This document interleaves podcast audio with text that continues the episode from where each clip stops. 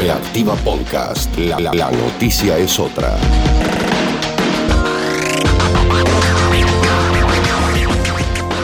Porque todo lo que tenemos viejazo. ¿Hace cuántos años que no se invierte un mango de verdad acá? Y lo que tenemos donado. Entonces, se jubila todo lo que tenemos jubilado. Nosotros vienen ahora a pelearnos, eh, no sé, cuatro indios que aparecen ahora diciendo que son, eh, de- que aparecieron de vuelta lo- los aztecas y nos matan porque no tenemos con qué defendernos. La última vez que se cambiaron fusiles en el ejército, no tengo ni ni idea cuándo fue, hace cuántos años.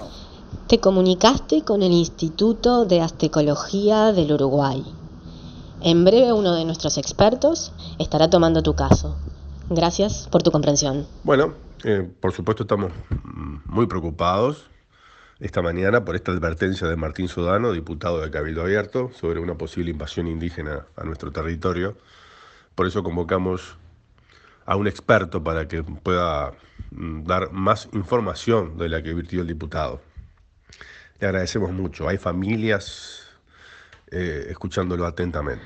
Hola, buenos días, un gusto estar en contacto contigo. Eh, Mi nombre es Darío y soy licenciado grado 5 del Instituto de Aztecología y otros delirios miliqueros del Uruguay y me delegaron tu consulta. Efectivamente, compartimos la preocupación del diputado del brazo político de la organización terrorista Fuerzas Armadas del Uruguay en cuanto a el problema azteca.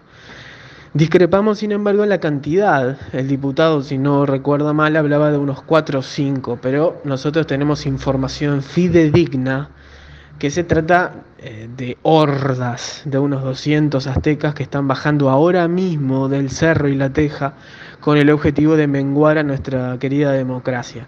Según la información que tenemos, pretenden instaurar torturas y sacrificios rituales para satisfacer las demandas de sus dioses lo que constituye obviamente un furibundo ataque a nuestro modo de vida, según el cual hacinamos y fomentamos explícitamente la tortura de delincuentes pobres en cárceles específicamente preparadas para ello, con el objetivo de satisfacer a nuestro Dios, el mercado.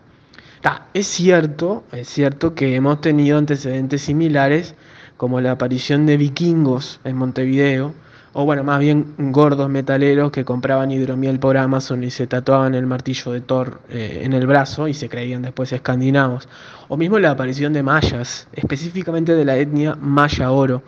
Pero estos están contenidos geográficamente en mayor o menor medida dentro de los límites de Avenida Italia para allá, o dentro del edificio de la Cámara de Comercio.